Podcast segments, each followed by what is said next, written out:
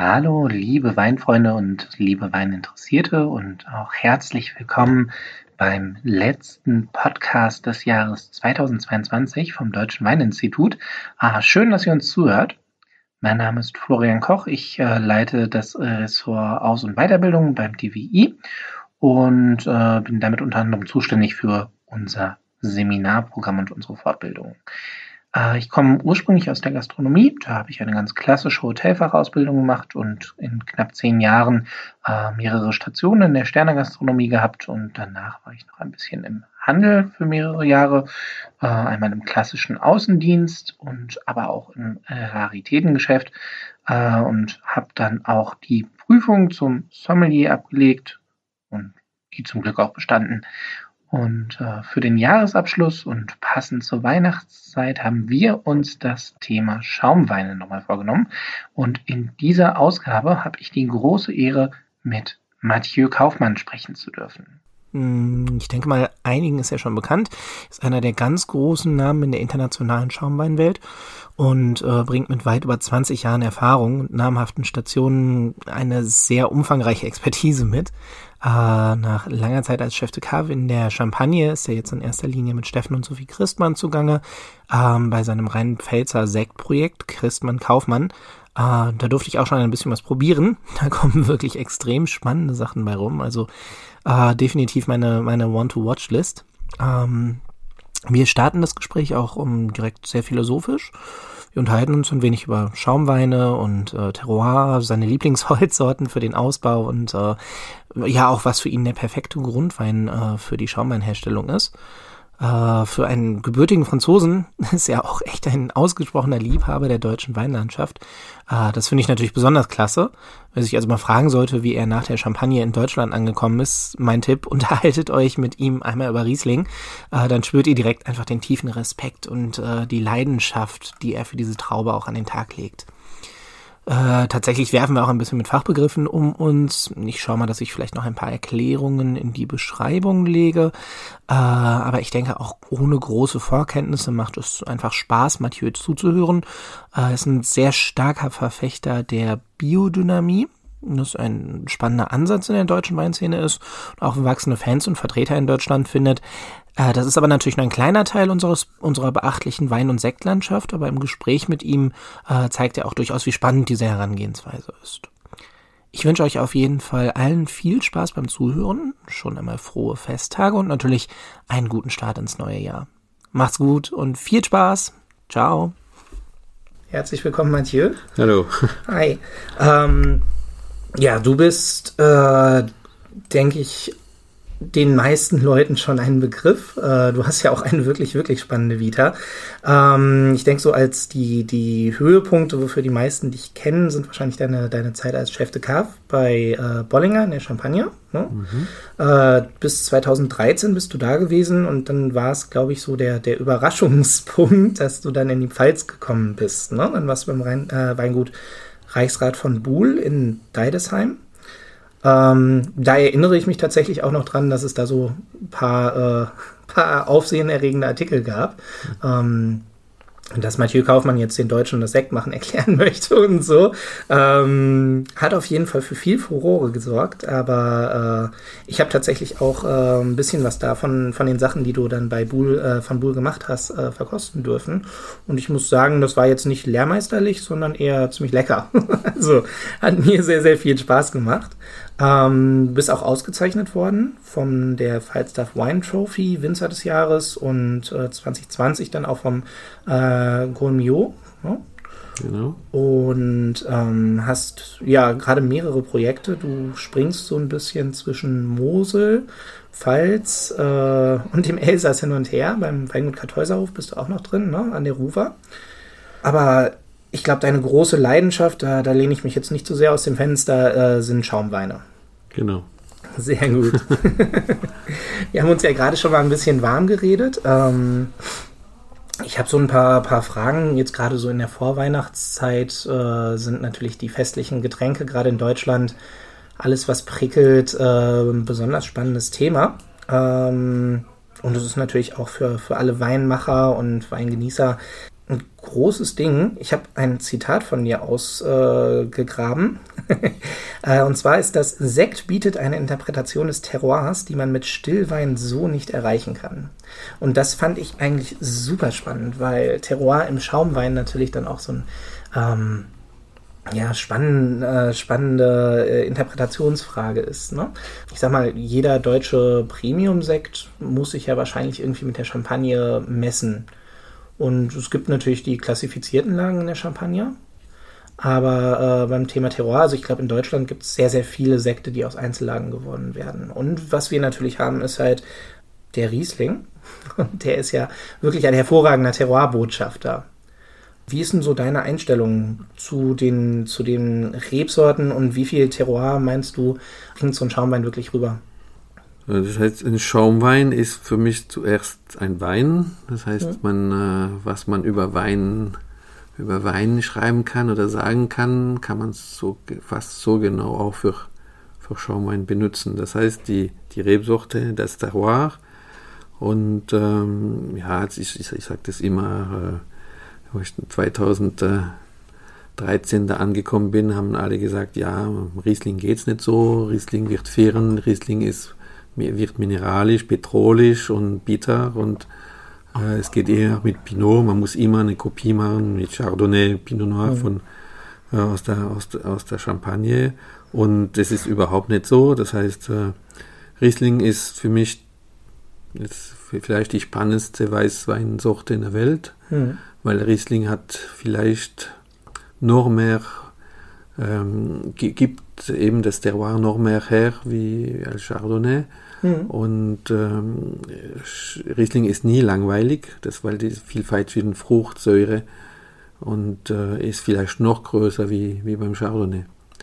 Und, äh, und bei eben Chardonnay gibt es ganz viele um, um, die Welt rum, aber sagen wir mal, die ganz, ganz großen sind echt in, in der in, in, im Burgund und da bringt es dann die, das Relief raus. Aber ich denke, Riesling ist, ähm, es ist jetzt vielleicht eine andere, ein Französisch sagen wir Approche, das heißt ein anderes äh, zu, äh, Herangehensweise. Herangehensweise, ja. genau. Äh, aber die, äh, das, der Riesling und auch jetzt die, die ersten Tests, wo man jetzt äh, mit der Familie Christmann gemacht haben, mit ja. äh, Biodyn äh, Rieslinge, äh, zeigt, dass es einfach äh, äh, etwas super, super, super Spannendes geben mhm. wird und, äh, und eben auch mit Riesling. Aber keine Primärfrucht, biodynamisch, aus dem Holz, spontan vergoren und mhm. Und eben hat mal ein Journalist in Deutschland gesagt, ja, Mathieu macht keine macht keine Rieslinge mehr, er macht Terroir-Weine, weil seine, mhm. seine, seine Weine, seine Rieslinge riechen nicht mehr nach Riesling, sondern am Boden. Und das ist genauso bei, bei, bei den Sekten. Das ist, äh, das gilt eins zu eins wie beim Sekt. Das sieht man jetzt auch bei den, diesen äh, biodünnen Freaks in der Champagne, mhm. dass, dass man da auch einfach äh, noch mehr Mineralität rausbekommt, mhm. eben durch das Bodenleben, durch diese dieses Geben und Nehmen ne, aus der mhm. Natur, Boden, Wurzel, Bakterien im Boden, weil der, das ist für mich ein, ein großes, großes Thema und wird nochmal ein größeres Thema mhm. durch Humus, durch äh, äh, ja, Klima, gegen, gegen Klimawandel zu, zu kämpfen und so. Das ist, äh, ja, nee, das hat die Ter Terroir-Lagen, ja, äh, äh, das haben wir auch beim, beim VDP besprochen, welche sind die besten, besten Sektlagen, Sektlagen ja. und äh, was ist eine gute Sektlage. Aber das, ähm, das, ja, mhm. wir haben jetzt auch gezeigt, dass es in großen Riesling-Lagen auf Kalk äh, äh, kann man ganz großen Wein machen, aber auch einen ganz, ganz großen Sekt. Aber die, es ist nicht dieselbe Traube, die wird früher geholt, äh, mhm. die Rebe wird nicht unbedingt äh, genau gleich geschnitten und äh, ja, das Pressen ist anders, äh, die, aber die, ja, es gibt, äh, es, ja, es gibt gute Sektlagen und gute Weinlagen und da muss man nicht unbedingt äh, alles vergleichen wollen, mhm. aber man muss es ja, machen, feststellen und messen und äh, vergleichen. Mhm. Aber das, da braucht man nicht, äh, nicht fünf Jahre, sondern eher 20, 20 oder 30 Jahre, bis man das äh, überall rauskitzelt. Mhm. Das zeigt sich ja vor allem auch äh, mit der Zeit. Ne? Also ich finde Lagerfähigkeit ist auch noch so ein Thema. Mhm. Ähm, generell, wie sich so ein Schaumwein mhm. entwickelt. Und ähm, wie, wie siehst du das? Bist du ein Freund gereifter Schaumweine oder ähm, magst du auch ganz mhm. gerne mal so den, mhm. den jungen festlichen Anstoßwein? Mhm. Du hast ja gesagt, Primärfrucht ist jetzt nicht mhm. das, was, worauf du hinaus möchtest. Nee, das, das sind ein paar, paar Fragen in deiner Frage da. Das heißt, die Ähm, ich mag grundsätzlich ältere Weine mhm. und auch ältere Schaumweine. Mhm. Und aber nochmal äh, das Konzept, äh, ja, auch in Frankreich, das heißt, die, die, die meisten Franzosen sagen, ja, Champagner kann man nicht lagern. Mhm. Äh, aber das ist äh, to total, totaler Blödsinn, sorry, wenn ich so sage, aber die einen guten Wein kann man lagern, ob es jetzt ein Schaumwein ist, ein Weißwein, Rotwein. Einen schlechten Wein kann man nicht lagern, weil mhm. er einfach zusammen auseinanderfällt. Und ähm, ja, auf Dauer nimmt die Kohlensäure ab mhm. in der Flasche, weil jeden Tag eben ein Milligramm raus durch den Korken rausfließt und Sauerstoff reinfließt. Und das, ähm, das heißt, der, der, der Wein entwickelt sich jedes, jedes Jahr und mhm. ich habe ich hab in der Champagne 80, 90, 100 Jahre alte Flaschen aufmachen können. Mhm. Die hatten immer noch ein bisschen Kohlensäure, nicht viel, aber der Wein war frisch und großartig. Mhm. Und das ist eher dann, wenn man den, die Flasche in einen guten Keller macht. Mhm. Und wenn der Ursprung eben, da kommen wir wieder auf das Keltern, auf die, weil der Wein, der Wein wurde vor 100 Jahren gut gekeltert, ohne Bitterstoffe und äh, ohne ohne zu viel auf die, die Haut zu pressen und so, mhm. dann, dann können die Weine ältern. Das ist äh, und die, ja, es ist immer so, äh, die Leute, ja, nach sechs Monaten muss man den wegtrinken oder so. Das ist über, ich sag eher eben nach sechs oder zwölf Monaten nach dem Degorgieren wird er mhm. endlich mal richtig spannend. Richtig spannend. ja. Und, ähm, und auch nach zehn Jahren Degorgieren ist, ist es ein größeren Wein wie, mhm. wie kurz, von, kurz vorm Degorgieren. Ja. Die, ja, und so ein anderer Teil von der, der Frage, so was die äh, eben, das ist aber auch wieder beim Stillwein, einen jungen, frischen Sauvignon Blanc, wo, mhm. wie Sie sagen, ich, ich, vergleiche oft mit Beaujolais Nouveau.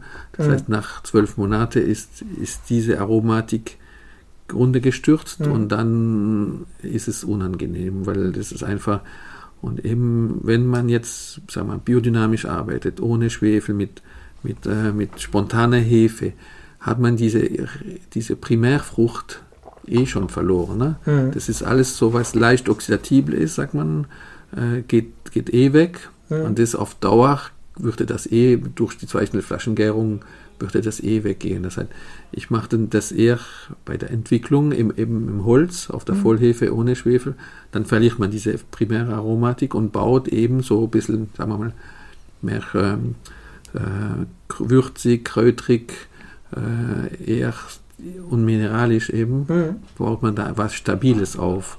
Aber diese, diese Aromatik, die dauert 10, 20, 30, 40 Jahren. Mhm. Und das ist dann auch wieder eher eine Aromatik, wo wo, wo zu, zum Food Pairing oder zu, zu Gastronomie passt mhm. und äh, wo, wo dann stabiler ist und, und wo auch ja zum Fisch passt, zum Fleisch passt, zu Käse passt. Das heißt mhm. etwas, wo, wo ein bisschen, wo nicht nur, sag mal mal, nach Birne, Pfirsich oder Aprikose oder Zitrus riecht, aber mhm. und das, das ist wahr jetzt für die Rieslinge, aber auch für die Pinots. Das heißt, viele haben damals gesagt bei Bollinger, ah, du machst die Pinots ganz kaputt, weil die sind oxidativ, die riechen nach Apfel und so. Und, äh, und trotzdem hast du auch vielleicht ein paar, paar, alte Bollinger probiert oder ja, eher. Und äh, das, das hat, ähm, das kommt dann eh nach zehn Jahren auf, auf Sauerkirschen, so, auf so Sachen, wo dann aber stabil sind. Mhm.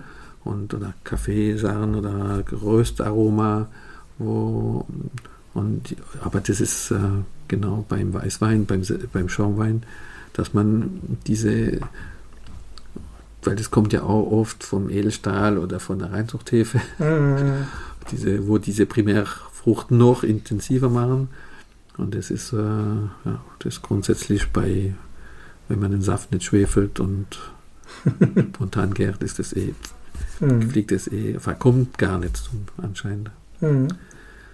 Ja, man lernt noch so ein bisschen, dass äh, für die Sektproduktion eher neutrale, saure Weine äh, äh, genommen werden sollen. Ne? Mhm. Also ich denke, ähm, dass das wahrscheinlich so für den schnellen Genuss mhm. auch äh, durchaus in Ordnung ist. Ne? Also mhm. man jetzt wirklich einfach was zum Anstoßen, was so ein bisschen anregend ist, was frisch ist, was knackig ist mhm. oder sowas, wenn man das haben möchte. Das ähm, ist legitim. Ne? Also mhm. das Menschen, die mögen das gerne. Nee, ja. Aber ähm, ich, ich denke halt auch, dass es einen großen Unterschied macht, äh, was die Herangehensweise einfach an den Wein ist. Ne? Also ich glaube, wenn man den Grundwein ähm, vernünftig ausbaut, wenn man da dann halt auch ein bisschen mehr, mehr Wert sozusagen auf eine Beständigkeit legt. Mhm. Ähm, also ich habe zum Beispiel auch äh, früher, als ich noch im Restaurant gearbeitet habe, habe ich auch Schaumweine mal karaffiert, mhm. ähm, weil ich fand, dass sie dann halt nochmal ganz anders zur Geltung kommen. Ja. Mhm. Kann, man, kann, genau, kann man auch machen. Und äh, die, ja, diese, ähm, ja, diese Aromatik da ein bisschen, ja, ein bisschen äh, rauskitzeln. Rauskitzeln, ja. Mhm. Ja, also äh, wie, wie, siehst du denn die Bedeutung der Kohlensäure? Also klar, ne, ein Schaumwein ist ein Schaumwein, weil er mhm. Kohlensäure hat.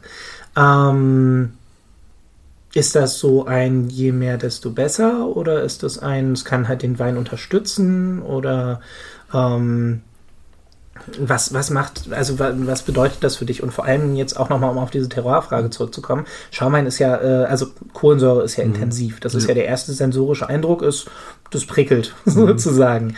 Ähm, überdeckt das vielleicht und kommt es dann erst, wenn es ein bisschen reduziert wird, besser zum Tragen? Also. Das heißt, Technik, äh, also macht man immer, sucht man immer derselbe Druck, ob es jetzt Cremant mhm. Sekt ist oder, äh, oder Flaschengärung oder Champagner. Mhm.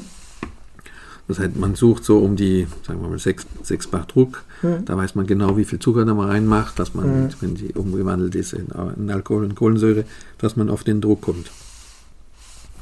Es ist, das heißt, diese, diese, diese Schaumqualität Mhm. Macht aber eben der Unterschied, ob es jetzt, äh, sagen wir mal, Nordspanien gemacht ist mit Kohlensäurezusatz oder mhm. ob es in Flaschengärung ist. Das heißt, es ist einfach äh, die, diese Cremigkeit oder diesen ähm, äh, oft, wenn, wenn ich jetzt einen, einen, Sekt einschenke, sagen die Leute, ah, du, der ist ganz feinperlig, der ist cremig. Da mhm. ist schon was dran. Äh, man, man, hat es auch in, in, in, der Uni, in der Uni in Ras viel, viel studiert. Das heißt, die, wenn, sagen wir mal, wenn man Kohlensäure zu, einem, zu einer Flüssigkeit gibt, dann mhm. ist die einfach nicht eingebunden, weil die, die sitzt da drauf oder daneben, aber mhm. nicht drin. Und wenn eben die, wenn man eine langsame Flaschengärung hat und dann eben, wenn man dann länger wartet, dann nimmt ein bisschen der Druck ab und ist die Kohlensäure auch nicht so aggressiv. Aber das kommt auch von dem, wieder von, auf den Respekt von der Natur. Das heißt, die Kohlensäure ist so in einem Netz im Wein, ist, äh, äh, in dem Wein drin, die sieht man dann nicht und die ist, und die kommt, die ist dann in einem Netz eingesperrt. Ja. Und dieses Netz ist wieder das ist auch wieder was, was, was aus der Traube kommt, von der ja. Gärung. Und es sind Makromolekülen, die, die die Kohlensäure so klein halten. Und die, wenn man den Wein respektiert, das heißt Nullschönung, ja. keine 100.000 Filtrationen oder, ja. oder äh, Zutaten und so, bleibt dieses Netz ganz. Das heißt, jede, jeder Filter, jede Pumpe, jeder Schlauch macht diese Makromolekülstruktur kaputt und, äh, und dann wird die Kohlensäure größer, weil die dann raus kann aus diesem Netz. Mhm. Und wenn man da den, den Wein eben einmal filtert und, äh, und nicht mehr auf dem LKW rumpumpt oder so, das heißt, mhm. dass man echt da füllt, wo man den Wein hergestellt hat, und das kann man eben beim Winzersekt besser wie bei der größten Champagnerhaus. Hm? Mhm. Und, und, wenn man da das Produkt wieder respektiert, aber das ist wieder, wenn man die Traube respektiert, wenn man den Grundwein respektiert, und äh, dann macht man da nichts kaputt und dann bleibt, bleibt diese Kohlensäure-Bubble klein mhm. und cremig. Und das wird dann mit der Flaschenlagerung, wenn man eben 36, 48, 60 Monate auf der, He auf der Hefe bleibt, wird die dann wieder von, von dem Hefekontakt, von der Hefeautolyse von der Flasche ja. auch nochmal äh, sag mal, geschützt. Und dann hat man eben der Unterschied zwischen 3,50 Euro Sekt und, äh, und dem, dem hochwertigen äh, Sekt. Mhm. Das ist äh, auch einer. Aber ich sage immer, Sekt, Cremant, Champagner machen sind 100 kleine Stellschrauben. Mhm. Und, ähm, und man hat schnell etwas falsch gemacht. aber ja. man, ja, weil man da, es sind nicht drei Stellschrauben, aber 100. Mhm. Also jedes Detail, jeder, jede, jede Handbewegung oder jede äh, Filtration oder jedes kleine Ding, wie man die Traube von, von den Reben in, in, die kleine Kiste macht. Bei mhm. Christmann Kaufmann haben wir jetzt 8 Kilo ganz kleine, kleine Kisten. Da brauchen wir kein Eimer mehr. Das heißt, die Traube kommt von Hand da rein und die Kiste wird von Hand in die Kelter geleert. Da haben wir extra Keltern, wo wir ganz breit offen sind und die man rutscht die Traube in die Kälte, die, die fliegt nicht zwei Meter runter oder so. Ja. Und die, und das sind alles so kleine Stellschrauben. Es geht auch ohne, aber äh, ja. wenn man die 100 gut stellt, ist einfach, kommen wir auf das Top-Produkt. Ja. Und äh, da ist ein bisschen Erfahrung. Und, ähm, und ja, und wenn man das, ja, wenn man guten Wein machen will, muss man einfach alles, äh, alles gut machen wollen und keinen Kompromiss. Mhm. Die, die mittlere Qualität kommt von Kompromisse, weil irgendwo äh, hat man nicht, was man will, dann kauft man es zu oder macht man, macht, macht man was dazu und das äh, und eben mit dem neuen Projekt, da ist, sind wir nicht weit von der Perfektion, weil man mhm. die 100 Stellschrauben da grundsätzlich äh, vom, wenn es auch ein gut Projekt ist, mhm. haben wir da gleich von, von, von Anfang an alles den Fokus drauf gesetzt. Drauf gesetzt genau. ja. Und super Lagen, super, super Ort, super Material und dann auch mhm. ein bisschen pindige Leute, wo alles dann genau wollen und ein bisschen ja. streng und aber das macht Spaß und äh, ich glaube, die die jungen Azubis, wo wir ausbilden, äh, haben dann auch viel Spaß. und auch einen guten Mehrwert, würde ich behaupten. Ja, ne? Also ich genau. glaube, äh, dir über die Schultern zuschauen, mhm ist sicherlich nicht unspannend. Mhm. Also du hast ja jetzt schon erwähnt, das Projekt, was du jetzt gerade fokusmäßig machst, ist äh, das äh, Christmann Kaufmann Projekt. Mhm. Ne? Also äh, das, das brodelte seit 2019 ja auch immer so durch die ähm, durch durch die Gastro-Szene, äh, in der ich damals halt noch sehr aktiv war. Ähm, da kommt was, da kommt was. Ne? Also mhm. Steffen und Sophie Christmann und äh, Mathieu Kaufmann äh, haben Gimmeldinger Lagen und äh, was habt ihr, Königsberg, äh, Königsbach, äh, den Idig habt ihr noch? Und ja, Idig äh, und dann auch, ja, die Reiterpfad meine ich noch, ne? Ja, Reiterpfad, äh, ja, Bienengarten, äh, ja, Meerspinne, echt Kapellenberg, also mhm. das ist echt ein, ja, in dem Koch ist es sind da alle, alle, alle Früchte gut, ja. ja. Und dann eben das Spiel mit, mit Rieslingenlagen, mhm. Pinot, Pinot-Lagen, Pinot Blanc-Lagen, Chardonnay und wir, wir haben da ein paar Hektar Reben vom Nachbar übernehmen können. Mhm. Und äh, das war auch so, so Zufall 2019. Mhm. Äh, und haben wir die, diese Top-Lagen übernehmen können und dann direkt in das Projekt nach ein paar Tagen starten können. Ja. Mhm. Ihr habt ja jetzt äh, Mitte des Jahres die ersten Kostproben released. Ne? Also ich bin dann auch äh, zeitnah in eine äh, Mainzer Weinbar gegangen, wo ich dann, dann die Produkte auch äh, probieren mhm. konnte. Ähm, relativ knapp noch nach dem Décrochement, ne? mhm. also äh, als ihr es entheft hattet. Ähm, ich war schon wirklich ziemlich beeindruckt. Also ich, ich habe hohe Erwartungen gehabt, aber ähm, muss ganz ehrlich sagen, die sind auch äh, gut erfüllt worden. Äh, ich bin trotzdem natürlich gespannt, wie sich das jetzt entwickelt und was dann da jetzt äh, in den nächsten Steps ähm, alles auf uns zukommt. Ähm, du hast ja jetzt so ein bisschen durchblicken lassen, dass dir die Biodynamie auch relativ wichtig ist. Ne? Ähm, jetzt ist es so, dass ja äh, einige der, der großen Champagnerhäuser wenig bis gar keine eigene Rebflächen besitzen, sondern viel zukaufen, ähm, was ja jetzt nicht irgendwie, ich will das jetzt gar nicht abwertend sagen oder sowas, man kann dann ja auch, äh, man ist dann sozusagen auch nicht auf den Weinberg angewiesen, sondern kann sich dann ja das äh, Traubenmaterial aussuchen. Aber vom VDP-Sektstatut ist ja jetzt gesagt worden, nee, äh, die Premium-Sekte müssen aus gutseigenen Weinbergen kommen. Wie siehst du das? Also wie viel macht man im Keller, wie viel macht man im Weinberg, wenn man einen guten Sekt machen möchte? Äh, dann, da ist es auch wieder beim man, ja, in der Champagne sagt man, Champagne ist ein Prozesswein, weil es dann eher im Keller passiert wie, wie in den Reben. Mhm. Ich sage das aber auch anders. Äh, ich sage, ob es jetzt Weißwein ist, Rotwein oder, oder, oder Schaumwein, sind echt 90 Prozent in den, in den Reben. Mhm. Und ähm, ja, die Champagne ist ja so, ist eine so vielfältige seit äh, Roderer macht, der biodynamisch, mhm. aber ist auch der einzige, wo das, wo das hinkriegt. Und wie, wie du gesagt hast, die großen Häuser ist es, die haben auch schon Reben, aber äh, ja, so, die haben dann 150 Hektar Reben und kaufen dann noch 150 dazu. Genau. und dann ver verlieren so ein bisschen die Kontrolle, wenn es dann nicht 1000 Hektar sind. Oder mhm. Und die, ja, das heißt, die, ja, für, für, das ist, ja, es ist ein, ein Wein produzieren, der mit Schaumwein anders ältert oder so. Mhm. Das heißt, es sind Terroirs, wo dann früher geerntet sind, mhm.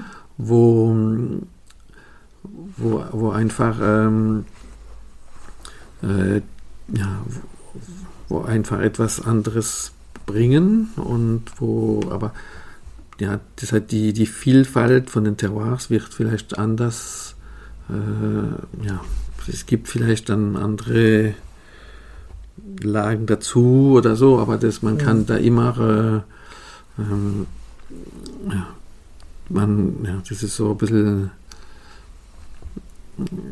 dass, dass die, dass, ja, eben, dass die, die Böden äh, einfach andere, andere Mehrwerte bringen, wie, ja. wie beim Wein.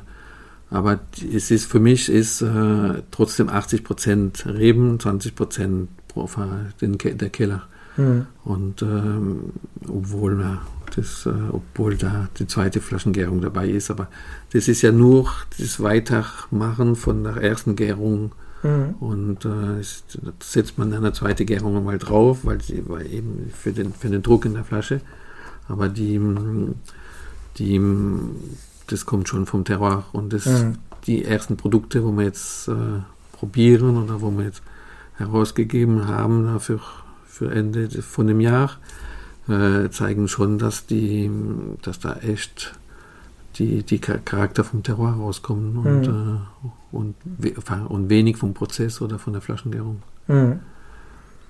Also wenn das Traummaterial ja. äh, nicht stimmt, kann auch der beste Kellermeister da jetzt ja, kann, kann nix, ja. nicht mehr wirklich was retten. Und eben diese Interpretation vom Terroir, äh, es ist eben die, diese Flaschengärung bringt dann vielleicht nochmal eine eine Komplexität dazu, weil man mhm. eben nochmal normal eine Hefelagerung hat, nochmal mhm. eine Autolyse und dass das eben diese Brioche oder wie äh, diese Hefearoma, das ist wie eine, sagen wir mal, wie eine Batonage auch so, mhm. wo, dass, dass das nochmal eher eine Komplexität da, da, dazu bringt. Und aber da ist auch wie beim Wein das Holz, die, die Natur vom Holz, das Alter vom Holz, wo es drin mhm. gegoren ist, das bringt dann auch wieder, das schließt so ein bisschen der Wein zu und, mhm. und dann kommt danach, äh, nach ein paar Jahren, wenn sich diese Phenolik da polymerisiert durch das Aging da und dann, dann kommt eben diese, auch diese Tertiäraromatik rein mhm. und dann hat man eben diese Superkomplexität, wo wenn das alles, äh, wenn die Kohlensäure mit der Säure spielt mhm. und mit, sagen wir mal, mit dem äh, mit, mit diesem Schmelz von der Phenolik und äh, dass da einfach ein äh, sowas, äh, ja, wie sagen wir, so eine po Poesie rauskommt, so eine, mhm. wo, wo, wo Harmonie man, wahrscheinlich ja, so eine Harmonie und mhm. etwas, wo, ja, wo, wo alle sag mal, alle Kriterien zusammenspielt und irgendwann macht es etwas sehr Großes. Mhm. Und das kann man aber nicht, äh, wir haben ja, sind ja für uns neue, neue Sektlagen mhm. Und ähm, und das ist auch etwas, wo, wo, wo man jetzt nicht, wo man keine Erfahrung hat, wo für uns auch eine super Überraschung ist. Mhm. Und das macht es aber auch spannend. Mhm. Und die ersten Proben, die wir gemacht haben, zeigen, dass es eher gute Sachen geben wird. Ja, also muss ich auch ganz normal. Also es äh, ist auf jeden Fall auf einem sehr, sehr guten Weg mhm, und ja. äh, ähm, ich werde es auf jeden Fall weiter verfolgen mit allem, was ihr rausbringt. Ähm, zweite Gärung hast du jetzt ein bisschen schon, schon angesprochen, also der Einflussfaktor im Keller dann nochmal, mhm. wo man dann nochmal ein bisschen spielen kann. Jetzt ist ja äh, auch in Deutschland der Petner-Trend äh, mhm. natürlich äh, wachsend. Wie siehst du das denn? So, so wie der Orangewein-Trend. Ja, okay. Das ist sehr diplomatisch ausgedrückt. Ausgedrückt, genau. Ja, ähm, ich will ja jetzt diplomatisch antworten auch, aber ähm, es, ähm, es gibt sicher auch gute Sachen. Und ähm, aber sagen wir mal, das ist äh, ja ja, das ist so, ich habe auch schon gute Orangeweine probiert und mhm. so, aber äh, es ist, ähm, es ist, ja, ich, ich weiß vielleicht auch gut, dass es eine Diversität von Produkten gibt. Äh, mhm. Das heißt, es gibt ja die Leute, die ganz, ganz traditionell gären. Äh, es gibt die, wo dann eher mit weniger Schwefel, biodynamischer äh, arbeiten, mit, mit, ja, eben mit, mit, mit, mit Spontanhefe und dann gibt es den Trend. Aber jetzt nur sagen, dass die Zukunft jetzt Orangewein ist oder Bettnat, mhm. würde ich jetzt nicht sagen. Mhm. Ähm, bin ich vielleicht gegen die äh, Teil von der äh, Berliner Szene ein bisschen entfernt, aber die, aber das ist ja für mich, ja, wird es es weitergeben und äh, und da kann ja auch zufälligerweise was gut werden. Und mhm. aber ja. Also du, du, du scheinst. Ich habe es auch so. schon, ich habe es auch schon probiert, okay. muss ich auch ah, sagen, in meiner vor, vorigen Leben. Mhm. Und ähm, aber es ist auch es ist schwierig zum äh, für die für, schwierig etwas regelmäßiges zu produzieren. Mhm. Und das ist schon sehr wild dann. Ja, ne? also schon, das, schon ja. wild und äh, das heißt mit, ja, mit, mit Hefe, mit Weinsteinen wird es dann auch, kann man es auch nicht, sagen wir mal, überall verkaufen oder überall versenden oder verschicken und mhm. ähm, weil man braucht auch schon ein bisschen Erklärung und mhm. finde ich. Ja. Gut, heißt, nicht, es geht auch nicht für alle Märkte so. Nein, nein, nein, klar. Mhm. Aber ähm, sagen wir mal, wenn, wenn man das etabliert kriegen würde, mhm. dass das äh, jetzt die Leute nicht mehr schockt, wenn auf einmal Stückchen im Wein drin sind.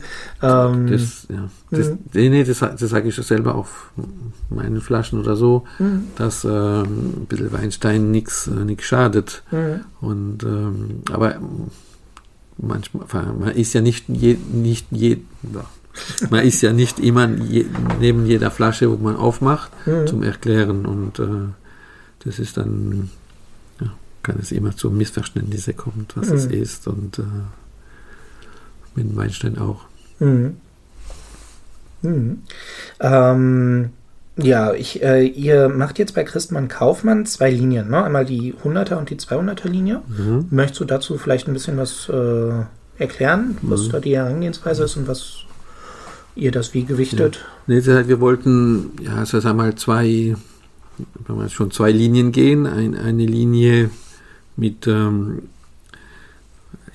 Sekte ohne Jahrgang, mhm. wo wir dann auch Reserveweine einbauen können. Mhm und, ähm, und eine zweite Linie mit, ähm, mit Terroirs. Das heißt, wir haben die zwei, sagen wir, die Brützer Sanne, sagt man in der Champagne, mhm. ohne Jahrgänge. Einer mit Riesling und einer mit Pinot, Pinot Blanc, Chardonnay, Pinot Noir. Und dann, wir haben jetzt sieben Lagen, wo, wo wir dann immer mit Jahrgang machen. Mhm. Und die ja, 100 wird dann Riesling sein, 200 wird dann eher Pinot sein und dann die, die sieben Lagen, wo dann davon Rieslinge sind, Chardonnay sind, Blanc de Noir und äh, ganze, äh, ganze, das ganze Programm. Und das macht es auch super spannend. Mhm. Eben, wir werden dann auch auf Dauer alles im Holz machen. Und die, ja, und dann die, die, die Hunderter werden dann nummeriert. Die erste Cuvée war 101, die zweite 102, 103, 104. Und dass, dass man trotzdem den Hauptjahrgang berechnen kann oder sich merken kann. Aber dass man uns auch diese Möglichkeit lassen, das, das ist auch, auch, viel damit rumgeschraubt bei Bollinger, mhm. diese Reserveweine, mhm. wo dann nochmal etwas reinbringen können. Und ja, wie, wie gesagt, das die Jahre verfolgen sich, aber sind unterschiedlich. Und dann mhm. kann man da auch mit, mit, äh, mit, mit den Reserveweinen so eine ein bisschen eine Kontinuität, eine Stilistik machen, wie, mhm. es viele in der Champagne machen. Mhm. Eine gewisse und Beständigkeit auch. Ja, ja, dass man da eine eben eine Beständigkeit hat, eine Hausstilistik mhm. und bei eben bei der Terroir dann Terroir darf jedes Jahr anders sein, mhm. weil eben das Klima anders ist und da, mhm. da man da nicht nicht rummischt, aber immer pur auf, dem, auf der Lage ist. Das sind auch dann kleinere Mengen, mhm. aber es ist auch, äh, soll auch uns das, das Potenzial zeigen oder die, wie, wie, wie, wie breit wird dann, wie, wie, wie breit ist die, äh, diese, das, ja, die Brandweite oder wie man sagt auf Deutsch, mhm. wo, wo, ja, von wo bis wo kann man da äh, gehen mit, mit den Suchten und mit den Terroirs. Mhm. Du hast gesagt, ihr macht alles ins Holzfass. Was meinst du, braucht ein guter Schaumwein Holzfass oder geht es eher um Reife oder? Ist, ähm, ich komme wieder auf die, das heißt, ein großer Wein braucht Holz. Mhm. Und diese, nee, dieses Atmen, dieses Mikrooxygenation, dieses Mikroatmen da ist sehr, sehr wichtig. Mhm. Eben weil das einfach etwas bringt, wo man sagen wir mal, mit einem kalten Edelstahl so, hin, so nicht hinkriegt. Und ich, ich sage immer, große Rotweine, große Weißweine, äh, kommen ums Holz nicht rum. Kommen ums Holz nicht rum, ja. ja.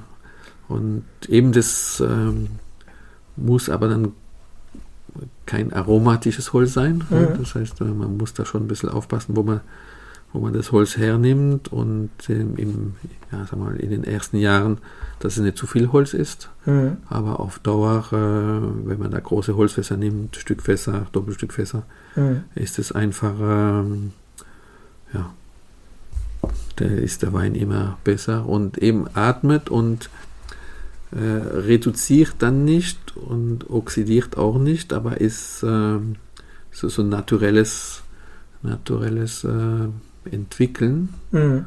wo, wo immer etwas Positives bringt.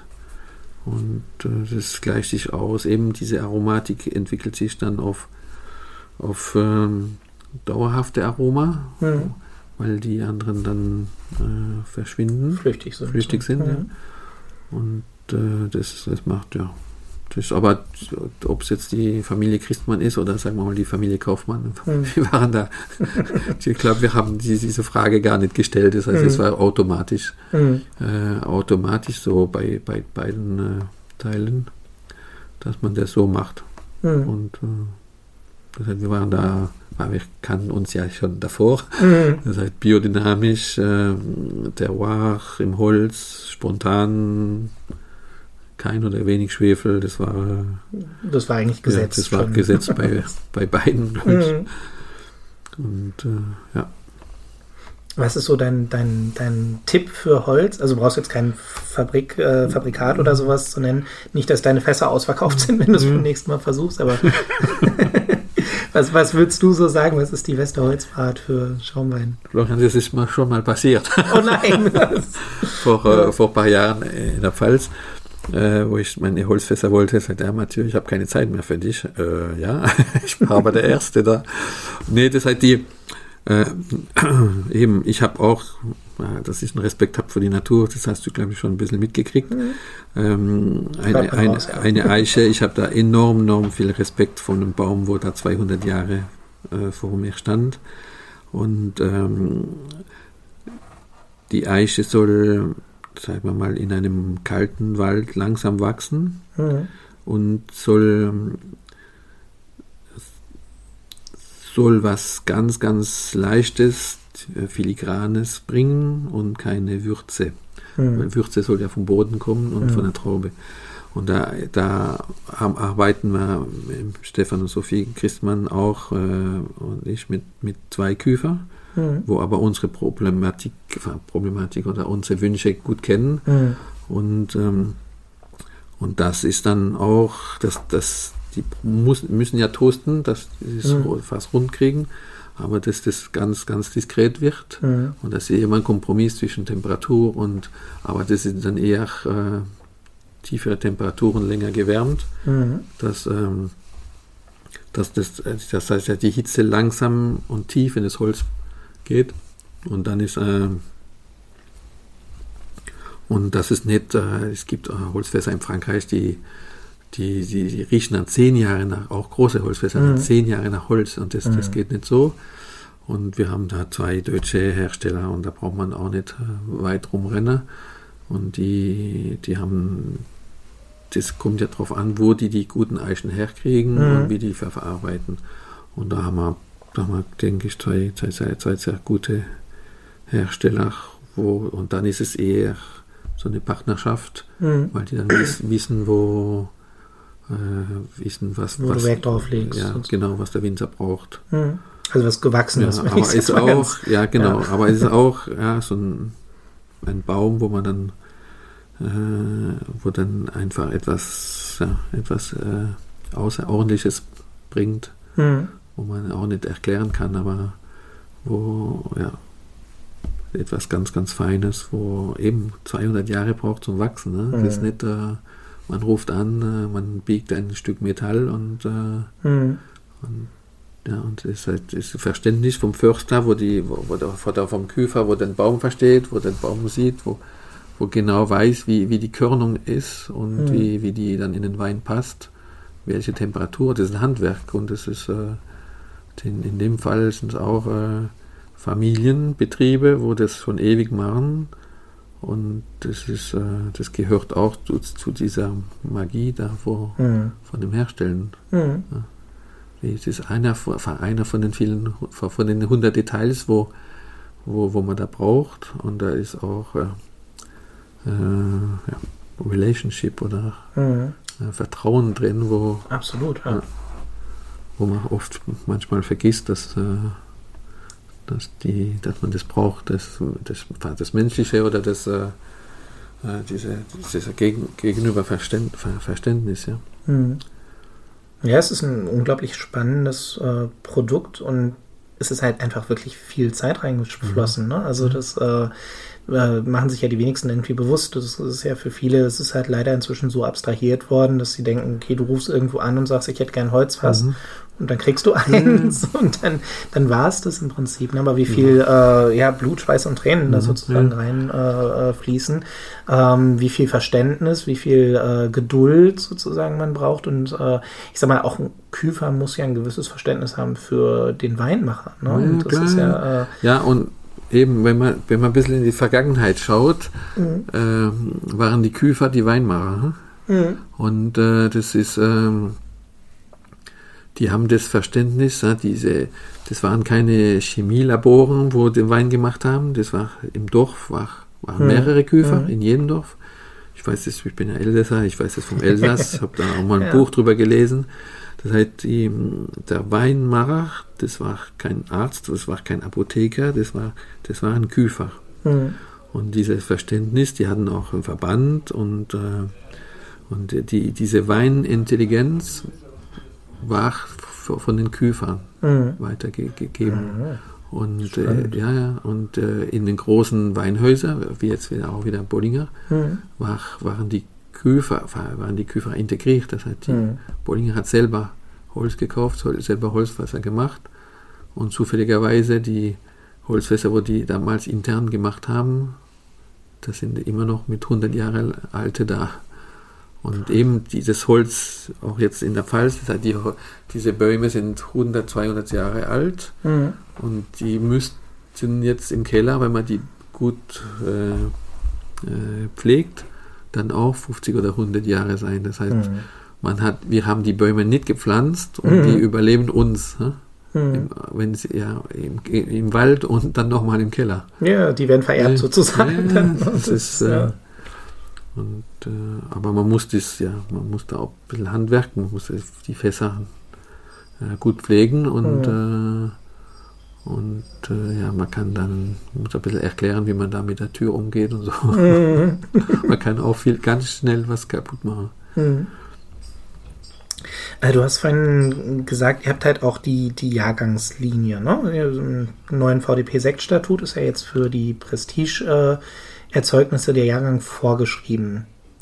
Ähm, Fokus Terroir das heißt, ein Jahrgang macht da ja durchaus Sinn, wenn du den versuchst, mhm. irgendwie Sorten rein äh, draufzubringen. Du hast ja in der Champagne auch, äh, ja, ich sag mal jetzt in Anführungszeichen, ein paar Jahrhundertjahrgänge, also 2.2, 2.8 hatten wir gerade schon gesagt, mhm. ähm, mitgemacht. Ähm, und ich habe, meine ich mal, irgendwo ein Interview von dir gelesen, wo du gesagt hast, 2013, als du dann in die Pfalz gekommen äh, bist, für dich dann auch direkt äh, ein, mhm. ein, ein wirklich spannender Jahrgang gewesen ist. Meinst du, es gibt für, für Sekt ähm, in Deutschland dann auch bald den, den Jahrhundertjahrgang? Das heißt, 13 war, äh, das war mein erstes Jahr bei, in Deidesheim und das war perfekt, weil eben diese Balance äh, Zuckersäure, Frucht da perfekt mhm. war. Und äh, die, die Zukunft hat ja auch gezeigt, dass, es, äh, dass die Produkte ziemlich gut geworden sind. Die äh, es ist, äh, ja, man sieht jetzt auch mit dem Klimawandel, dass es mhm. äh, manchmal schwierig wird. Ja. und dass man da manchmal, ja, sagen wir mal, Mitte, fast Mitte August ernten muss, manchmal Mitte September. Mhm. Aber dass man die, dass man diese, das, aber ja, manche Jahren, wenn, das heißt, diese, den Sommer, sagen wir mal, nicht so warm ist, nicht so kalt ist, das heißt, dass man diese diese Spannung hat zwischen Tag und Nacht und dass er nicht zu kurz ist oder nicht zu lang, mhm. ähm, kriegt man irgendwie so die Magie rein, wo man, wo man sagt, das ist ein, ja, ein, ein Jahr vom Jahr, ein Jahr, Jahrhundertjahr. Äh, das, das, das kommt auch wieder, das ist mhm. sicher. Und äh, wir haben jetzt auch äh, letzt, letzten, mit den drei ersten Jahren vom Projekt haben wir jetzt auch schon sehr, sehr schöne Sachen äh, äh, geerntet. Mhm. Und äh, es war letztes Jahr hat es viel geregnet, dieses Jahr war es mhm. viel zu trocken. Und ähm, aber wir haben trotzdem mit der Lesedatum haben wir äh, sehr, sehr gute Sachen äh, geholt. Ob es jetzt ein Jahrhundert ist, wissen wir aber dann erst in zehn Jahren. Mhm. Aber die, sagen wir mal, die Grundanalysen, der Grundgeschmack hat uns jetzt auch schon gefallen. Mhm. Geht vielleicht noch besser, aber das, äh, das, das werden wir jetzt in den nächsten Jahren aussuchen. Das heißt, aber die Extremen und der Klimawandel, habe ich dir auch vorhin gesagt, ist, mhm. ist für uns die nächste Herausforderung, mhm. dass man da das, äh, das äh, beobachten müssen, dagegen äh, kämpfen müssen, mit auch mit der, mit der allgemeinen äh, Bewusstsein von, von allen Leuten. Mhm. Und da kann man aber auch, kann man auch nochmal sagen, dass man mit Biodynamie, mit dem Bodenleben, da, wie gesagt, ein bisschen mehr Säure hat und äh, ein bisschen wenig, zu, weniger Zucker bei dieser, bei, bei, der guten Reife, bei der Sektreife. Und das ist auch wieder ein Zeichen, dass äh, das heißt, dass es mit Beregnung und Kunstdünger nicht geht mhm. und dass es wieder mit, äh, mit der Natur, äh, das heißt, die Natur reguliert sich selber, mhm. äh, kämpft dann auch wieder gegen, wenn man der, den Kompost oder die, das gibt, das, das heißt, da baut man ja Humus auf im Boden. Mhm. Humus reguliert wieder das Wasser, mhm. Hm, nimmt Wasser auf. Ein, ein Prozent Humus sind 24 Liter Wasser. Mhm. Ganz, ganz wichtig. Und Humus, komischerweise, nimmt dann wieder die Kohlensäure von der Luft auf. Den Kohlenstoff. Kohlenstoff, ja, ja, äh, Entschuldigung, den Kohlenstoff auf. Mhm.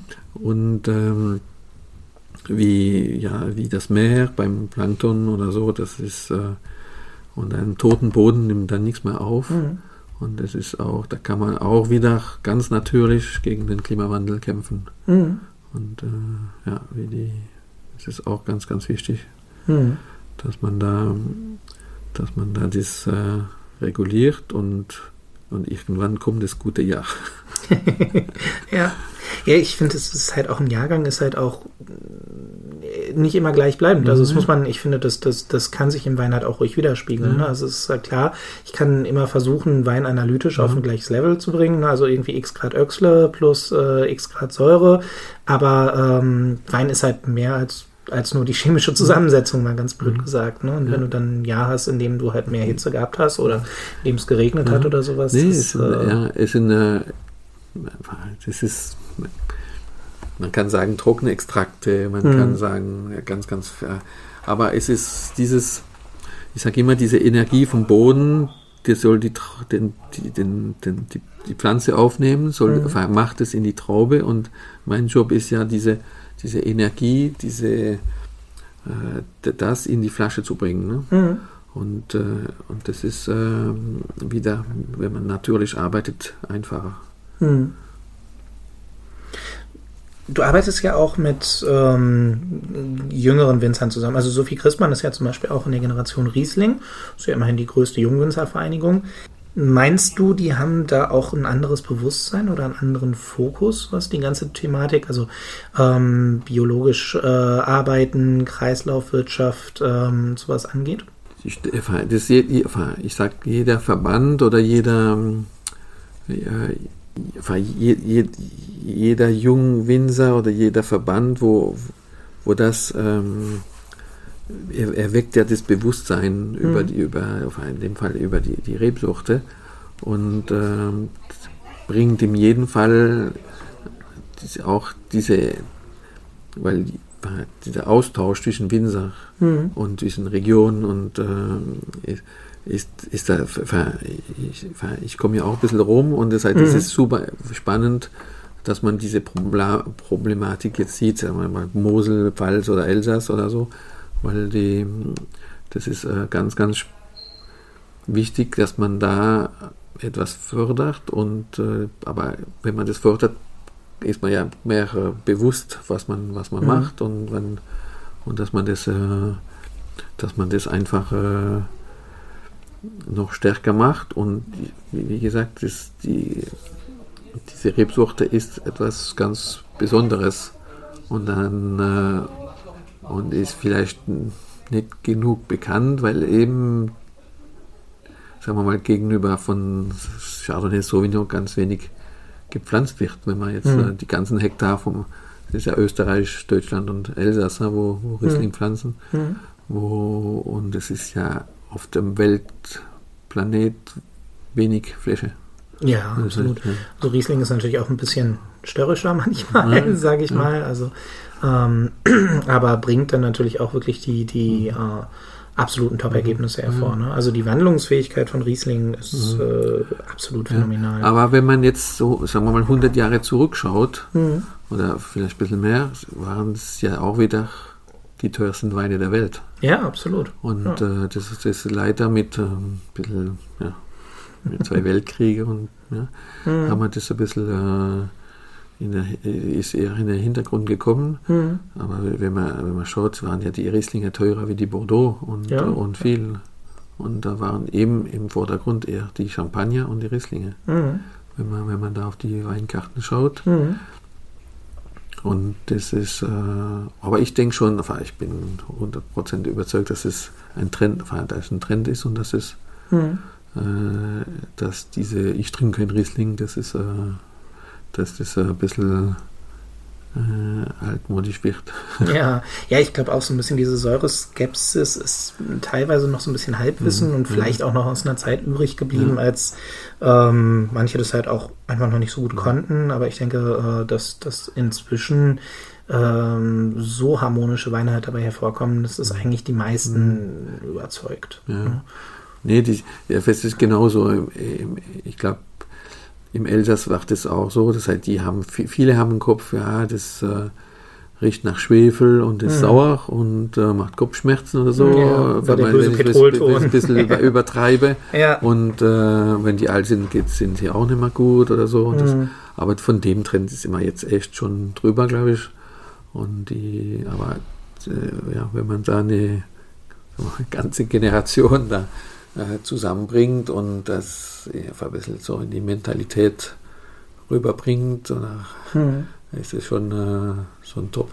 Ja, ich denke auch, also dass die, die, die jungen Winzer da auch gerade viel für tun, ähm, um da mit den Vorurteilen aufzuräumen. Und das ist natürlich auch gut, wenn es dann mhm. äh, die, die Generation halt auch wirklich erreicht. Ne?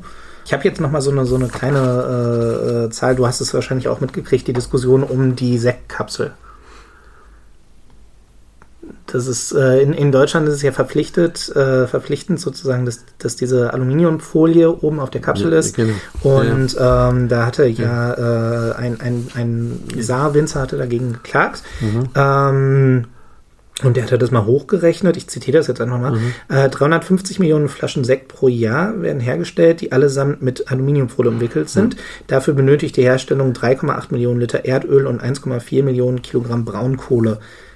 Ist natürlich eine Hausnummer. Ja, ja, das, das Thema ist genau das gleiche in, in der Champagne. Mhm. Das heißt, die, es gibt, äh, es gibt jetzt Alternative aus Papier. Mhm. Und äh, und die, da steht auch in dem, dem des von der Champagne, dass der mhm. Korken überdeckt sein muss durch eine Folie. Oder, oder. Ja, ja. Und ähm, was von der Qualität her überhaupt nichts bringt. Und äh, mhm. das ist, äh, aber ich denke schon, dass man ja, auf Dauer da was, was Schönes bringen kann, mhm. wo, wo es dieselbe, dieselbe Funktion hat oder wo aus Papier oder aus was Nachhaltigeres wie, wie Aluminium. Ja. Mhm.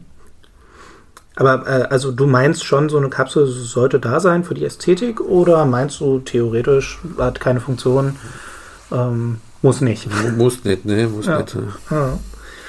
Ist ja auch eine Hausnummer. Also, ähm, ich meine, gut, Flaschen sind ja relativ dick. Ja. Herr Schaumann. Müssen sie ja auch sein, aus mhm. logischen ja, Gründen. Ne? Ja, aus logischen. Ähm, Aber werden auch wurden, sind auch ein bisschen leichter geworden. Mhm. Auch, auch äh, Sektflaschen. Ja. Mhm. Ist ja auch mal noch eine, eine, eine der großen mhm. Stellschrauben sozusagen, wo man ja, immer ein bisschen. Das ist die, die CO2-Bilanz äh, vom Winzer ist eben durch die Flasche behindert. Mhm. Also kann man noch ein bisschen was tun, sozusagen. Also im Weinberg, aber auch dann Im, äh, hinterher im Verkauf. Ne? Das, ähm, mhm. Das heißt, die, Fla ja, das heißt, die Flaschen wären jetzt auch alle, die Weinflaschen wären jetzt auch alle leichter. Mhm. Und die Sektflaschen, aber da irgendwo muss man aufpassen. Genau, die müssen den Druck ja standhalten, genau. sozusagen. Ne? Das, ähm Und äh, weil das ist, das ist bei der Sektflasche ist ein bisschen fies, weil die, der Druck, der ziemlich groß ist. Mhm. Und, ähm, und die Beschädigung, die sieht man nicht im Glas. Mhm. Die kann man, die sind ja, sagen wir, so versteckt. Und da muss man aufpassen, weil das kann dann auch schnell gefährlich werden. Mhm. Klarglas oder eingefärbt? Spielt das für dich eine Rolle? Also ich meine, beim Rosé ist es ja, ich weiß gar nicht, arbeitest du, wenn du Rosés machst, mit äh, Senier-Methode oder? Äh, wir, das heißt, im Projekt machen wir jetzt kein Rosé. Und, nee, nee, aber du hast ja schon mal. Ja, ja. Durchaus. Und äh, in Deidesheim haben wir dann EMAch mit Grünflaschen gearbeitet. Mhm. Und die, das heißt, die Weißflasche hat einen Nachteil, weil wegen diesem Lichteffekt. Mhm. Und äh, desto dünkler, desto besser. Das mhm. ist, äh, weil da haben wir, hab, also ich nicht, aber Kollegen in der Champagne schon viele falsche Erfahrungen gemacht mit äh, ja, halbe Stunde in der Sonne mhm. und, äh, das, und die Aromatik war, war äh, zerstört. Mhm. Da muss man ein bisschen auf die, auf die Lichtstrahlung aufpassen. Mhm. Dann besser, besser dunkel. Also auch wirklich Aroma äh, gelitten, ne? nicht nur die Optik sozusagen. Nee, nee, das, äh, nee, nee, das ist, mhm. äh, das ist eine Schwefelverbindung, die sich abbaut. Mhm. Und dann riecht der Sekt nicht mehr nach Sekt, aber nach Sauerkraut. Und äh, mhm. das ist so nicht, nicht immer gewünscht. nicht immer. Nur wenn sowieso Sauerkraut auf dem Tisch steht, ja. vielleicht. Ähm, noch eine kleine sensorische Frage. Deine Schaumweine sind Brüt, jetzt vom, vom Restzucker. Im, die, die im, im Sektgut sind die, sind die jetzt äh, non dosé, extra Ja, brüt ja. und äh, enfin, Zero Dosage, das heißt Okay, also nicht Brut Natur quasi Ja, dann, Brut ja. Natur, das heißt nicht mehr, da kommt kein Zucker mehr nichts und das mehr. ist auch eine Regel, wo wir uns grundsätzlich festgelegt haben, Mhm. dass man keinen Zucker dazu macht. Magst du das auch generell nicht oder sagst du auch doch, doch, das kann man, hat schon seine Berechtigung, kann man irgendwie mal machen zum Kuchen oder sowas, mal irgendwie einen halbtrockenen oder vielleicht sogar irgendwie einen süßen Schaumwein. Nee, ich glaube, diese, diese Linie machen wir jetzt nicht mehr, weil Mhm. wir wollen jetzt echt äh, ja, brachial, das heißt das Beste aus dem Boden rausholen Mhm. und das überhaupt nicht äh, mal, verschminken oder Mhm. dass man da ja eher so Essensbegleiter macht, aber Mhm. äh, mit ähm, ja und dann werden die eher angenehmer durch die durch die Lager durch die Lagerzeit, aber nicht durch, durch Mhm. den Zucker. Ich finde, es bringt jetzt dann bei den 100 Stellschrauben immer noch ähm, ja wenn man da ein bisschen ja immer noch ein bisschen mehr äh, Präzision und äh, ja man dann nachher echt nicht äh, ja, und ich habe da auch äh, auch wenn ich in der Vergangenheit da äh, in Deidesheim ein bisschen Zucker dran gemacht habe, ist es aber das auch immer in ganz, ganz kleinen Grenzen. Mhm. Und ähm, weil man da oft das, ja, warum, warum kam der Zucker dazu? Nicht nur wegen dem Nachtisch, aber auch, weil man eben die Bitterstoffe oder so äh, verstecken wollte oder die Mhm. Säure verstecken wollte. Und äh, man kann mit Zucker nichts verstecken. Das, Mhm. äh, das wird dann eher schlimmer. Und weil die einfach die, die das vom Keltern oder von den Trauben, die, die waren zu spät gelesen Mhm. und nicht gut, war ja, das Gegenteil, was man machen soll. Und dann waren die bitter und dann haben wir Zucker dazu gemacht und dann Schwefel dazu gemacht, weil Zucker da war, so ein bisschen Mhm. ein falsches, falsches Rad gedreht. Und deswegen haben wir jetzt entschieden in der Pfalz, dass man das immer brüten, Konsequent. Ja, konsequent machen. Mhm. Und eben wenn der Sekt nicht reif wäre, dann warten wir. Mhm. Und dann gibt es auch keine Regel, dass diese Lage jetzt nach sechs Jahre raus muss. Wenn Mhm. die dann noch ein Jahr braucht, dann braucht die noch ein Jahr. Und wenn die reifer ist, kommt die ein Jahr früher raus. Und äh, da wollen wir uns jetzt nicht festnageln. Mhm. Und die, diese, die, ja, das ist dann unser internes Spiel, das auf den Markt zu bringen, wenn es, wenn es, äh, sag mal, kurz vor trinkreif ist. Ja, sehr gut. Ähm, jetzt stehen ja die Feiertage an und ähm, wenn ich es jetzt geschafft habe, eine ordentliche Flasche Sekt sozusagen äh, äh, zu besorgen zum Anstoßen, was ist da so dein Lieblingsglas? Das ist ja eine große, große Frage. Die klassischen Sektflöten sind natürlich äh, ja, Nee, etwas eng. Ja, ja, nee, das heißt, die Grund, ja, die ist, äh, das ist auch ein, ein Thema, das, weil die, das Glas hat schon eine Riesenwirkung Mhm. auf, auf das Produkt. Grundsätzlich habe ich dann immer äh, größere, größere Gläser, das heißt eher Mhm. Weingläser. Ich habe da auch mal kommuniziert in der Champagne, dass Champagner ein Wein ist und, äh, und dementsprechend auch ein Weinglas. Und äh, wie, ja, das ist dann eher, das muss ein, schon ein feines Glas sein, ein elegantes Glas.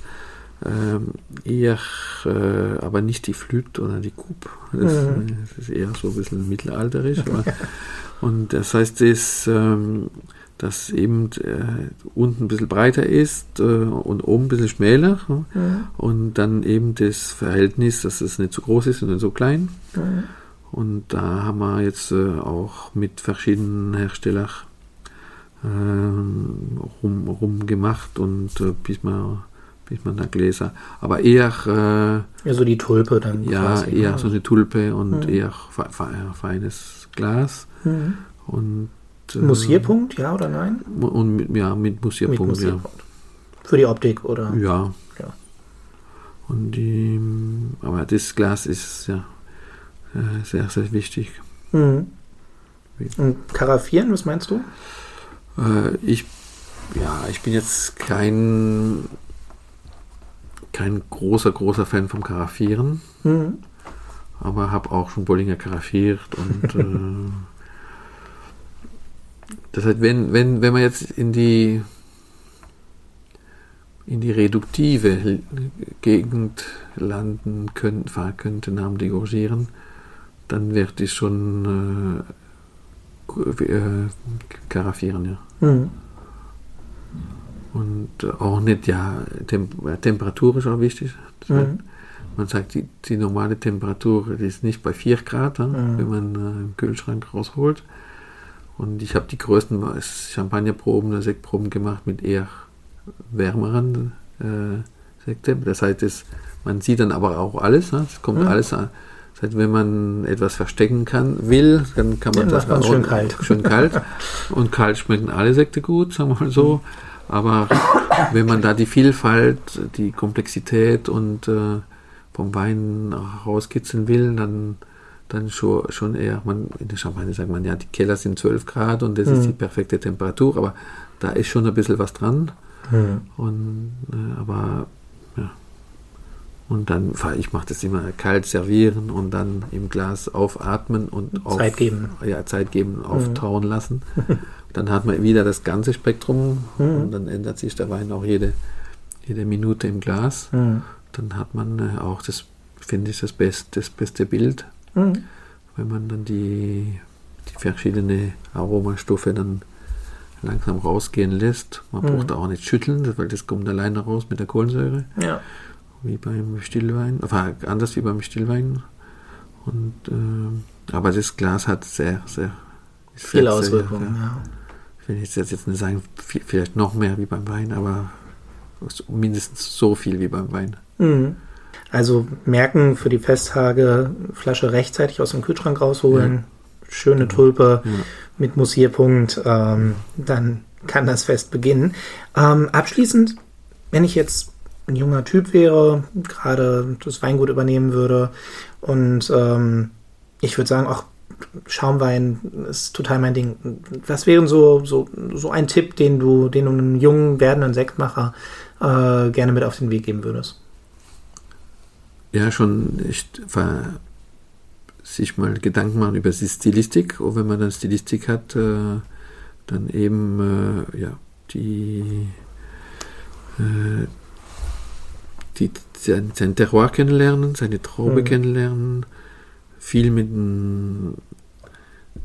viel mit Mund machen, das heißt viel Trauben probieren mhm. und dann eben Weine probieren im Keller und eben die ja, und ja, das heißt nicht zu spät lesen und dann mhm. äh, die Traube ähm, perfekt verarbeiten. Mhm. Ja, und dann ist der Rest ist, äh, fast automatisch. Sehr gut. Du bist ganz Traubenpressung, ne? Also ja, ja, immer, komplett, ja, ne? Ja. Mhm. Ja, das ist, äh, die, das ist glaube ich, der, der erste Punkt. Das heißt, dann Handlese und ganze mhm. Trauben pressen. Mhm. Und der Rest kommt von allein, glaube ich. Sehr gut. Da kann ja nicht viel schief gehen. Nee. Perfekt. Super, Mathieu, vielen, vielen Dank. Ähm, Danke. Da ist einiges bei rumgekommen. Ja. ähm, ich hoffe, das macht den, den Zuhörern genauso viel Spaß, wie es mir ja. jetzt gemacht hat. Ähm, wahnsinnig beeindruckend. Ich nehme viel mit. Ich mhm. hoffe, äh, alle anderen auch. Es hat mich sehr, sehr gefreut und danke für deine doch sehr rare Zeit.